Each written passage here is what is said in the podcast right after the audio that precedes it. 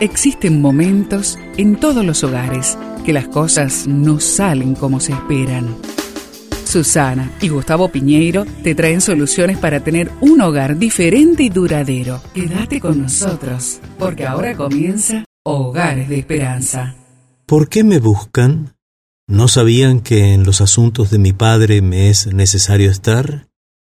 Lucas 2.49 este texto lo encuentras en la Biblia.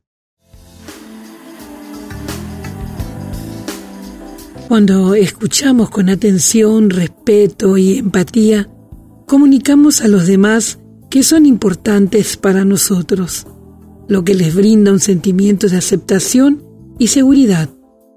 Hay que escuchar sin prejuicios. José y María, luego de haber encontrado a su hijo que se había quedado en Jerusalén, Pudieron haberlo regañado sin escucharle, pero en lugar de juzgar, lo escucharon. María expresó lo que sentía y Jesús se sintió libre de expresar lo que pensaba, porque en su hogar se escuchaban con honor y sin temor. Este es un buen ejemplo de que escuchar implica permitir que la otra persona tome tiempo para exteriorizar lo que siente y piensa, sin sentirnos ofendidos cuando se exprese y de no intimidar de ninguna manera en ese proceso.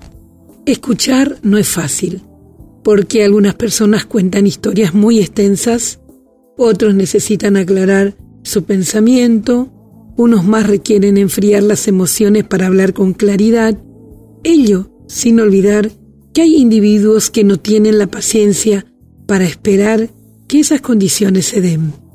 Si escuchamos sin juzgar, podemos propiciar un ambiente que convierta nuestra casa en un lugar agradable para vivir, acercándonos unos a otros.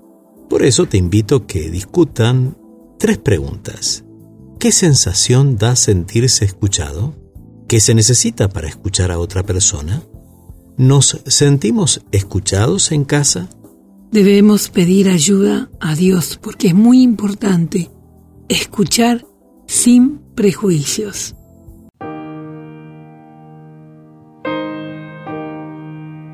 Amado Dios, queremos escuchar con mucha atención a nuestros seres amados.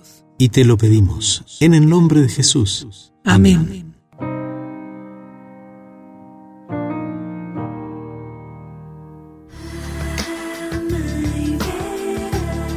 Esperamos que el tema de hoy, junto a Susana y Gustavo Piñeiro, haya traído la esperanza a tu vida. Si deseas ampliar este tema, seguí al Dr. Gustavo Piñeiro en Facebook y Twitter.